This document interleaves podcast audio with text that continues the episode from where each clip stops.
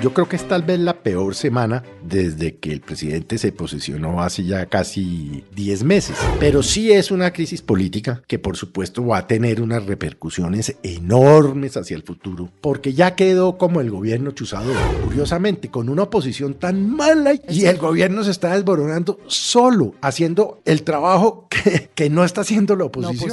¿Por qué iba a ser diferente el gobierno del cambio del presidente? Se trajo la escoria de los demás partidos. Aquí comienza el Zuletazo. El Zuletazo en la Casa de Nariño con la crisis que no para para el presidente Gustavo Petro y su gobierno. Está a punto de oficializar la salida de dos de sus funcionarios más cercanos. Su mano derecha, la muy poderosa Laura Sarabia, jefe de gabinete, y el embajador de Colombia en Caracas, Armando Benedetti. Lo que empezó como un escándalo de dinero en efectivo, hurto, una niñera involucrada, un paso por el polígrafo, termina destapando y recordando en Colombia de nuevo un capítulo de chuzadas de escuchas ilegales a la niñera y a la empleada del servicio doméstico en la casa de la doctora Laura Sarabia, aunque el presidente Gustavo Petro dice que en su gobierno no se dan esas órdenes. Otra cosa dice y tiene pruebas el fiscal Barbosa.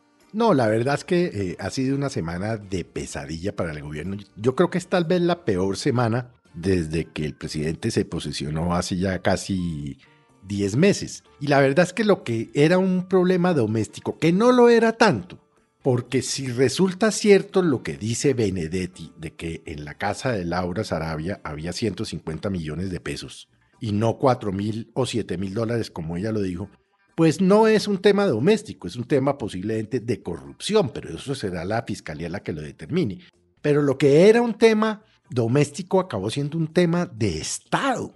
¿Por qué? Porque se han cometido una gran cantidad de irregularidades y es llevar a la, a la, empleada a un sótano, hacerle un polígrafo, que no pasó el polígrafo, que no entró con registros, que sí entró con registros.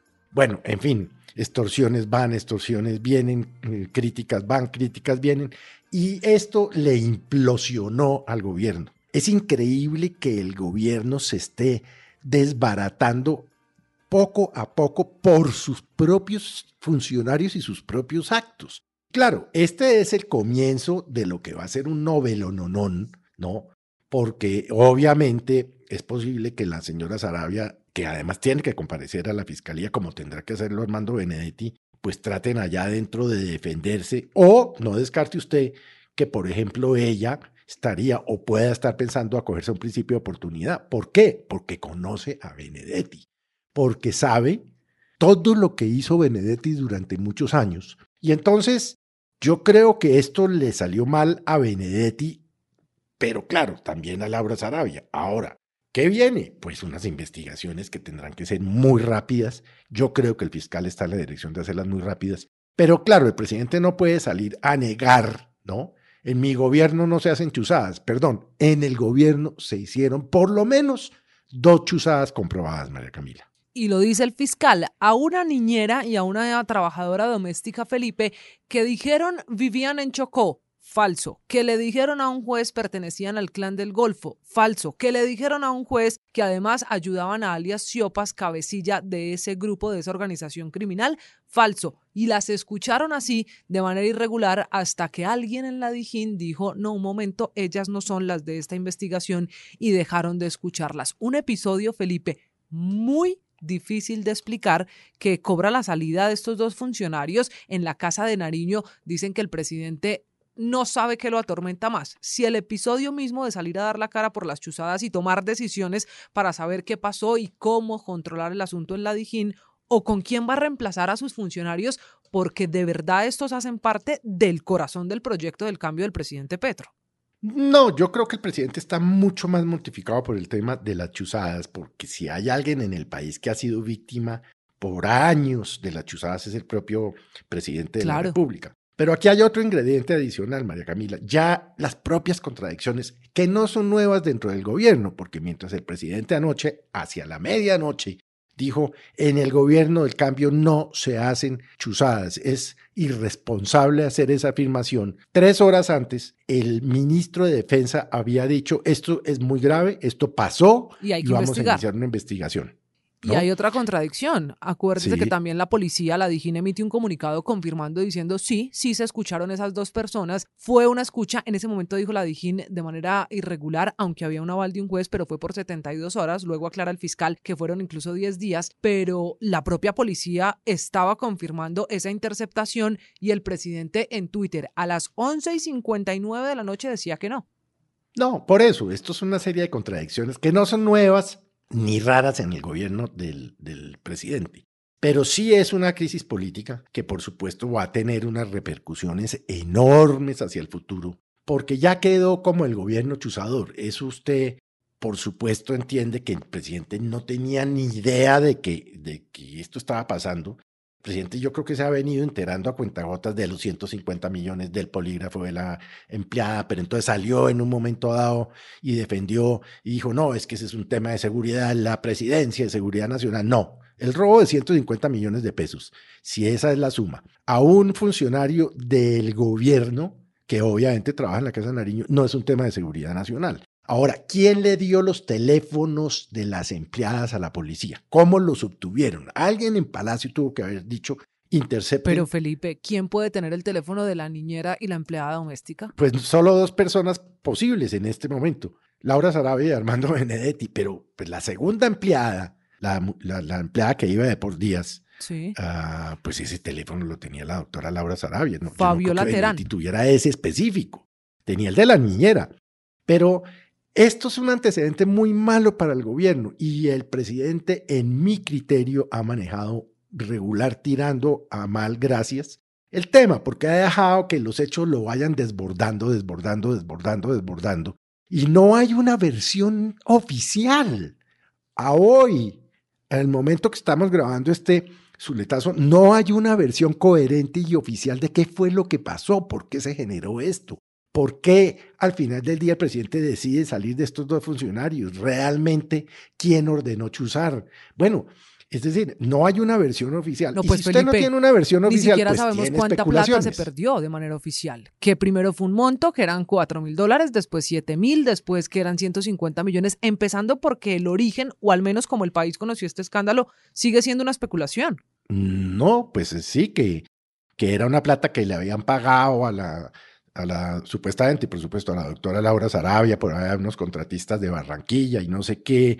En fin, todo es feo, todo huele a feo. Es decir, porque es que esta historia, María Camila, no le falta nada. Mejor a esta historia, y quiera Dios que no pase, no le falta sino un muerto. De resto hay todo. Chantaje, plata en efectivo, acusaciones, vuelos privados, dos empleadas del servicio chuzadas indebidamente, polígrafos. Bueno, posiblemente enriquecimiento ilícito también. Hay de todo.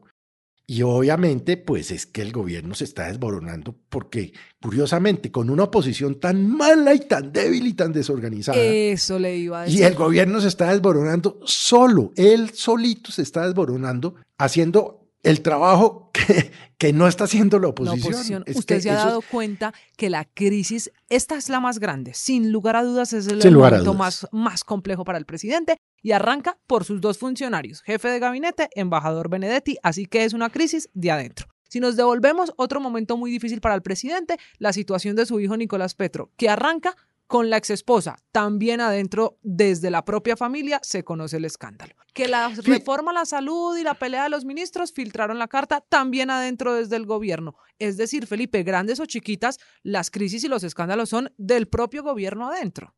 Mire, eh, hay un trino del presidente de esta mañana que yo quiero que usted me ayude a interpretarlo y no lo entendí. Hmm, Cualquier chuzada ilegal, se trate de un funcionario encumbrado, o del ser más débil económicamente son violaciones de derechos ah, humanos. Le digo por qué.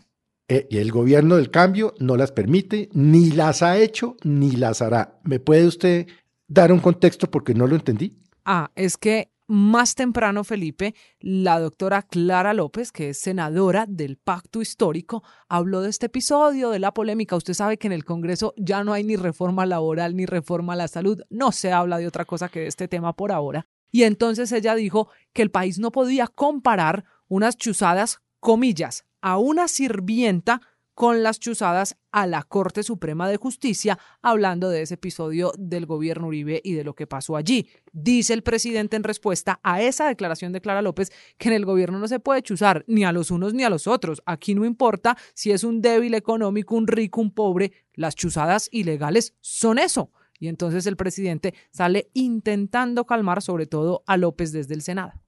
Bueno, es que la doctora, la, ahí sí como la doctora encumbrada López Obregón, no sé qué, no sé qué, Chavarriolguín, no sé qué, pues qué sorpresa tiene uno de que le diga a la empleada del, servicio como en el siglo pasado, que les decían las sirvientas. Pero el presidente me sorprende de este trino, es que insiste en que no las permite, ni las ha hecho, ni las hará. Perdón, entonces, ¿quién hizo estas interceptaciones ilegales? ¿Quién dio la orden ahí sí? No, por eso. Es decir, ah, la policía de quién depende? Del presidente de la República. Ahora que Petro las autorice o las consienta, pues faltaba más porque no lo, yo no lo veo ni se me ocurriría que lo haría. Pero él sigue en la negación. Es que él es negacionista. El hijo, yo no lo creé. El trino sobre los niños del accidente de la avioneta, eh, no lo escribí. yo no lo escribí el, sistema de la salud colombiana es el más malo del mundo, el no sé qué. Ahora el presidente insiste en que no hay unas chuzadas y si el presidente se enreda en esta pelea con el fiscal, que tiene ya las pruebas y que se las dio a conocer al país, insistiendo en que es un montaje de la fiscalía, va a acabar peor de lo que ya está, María Camila.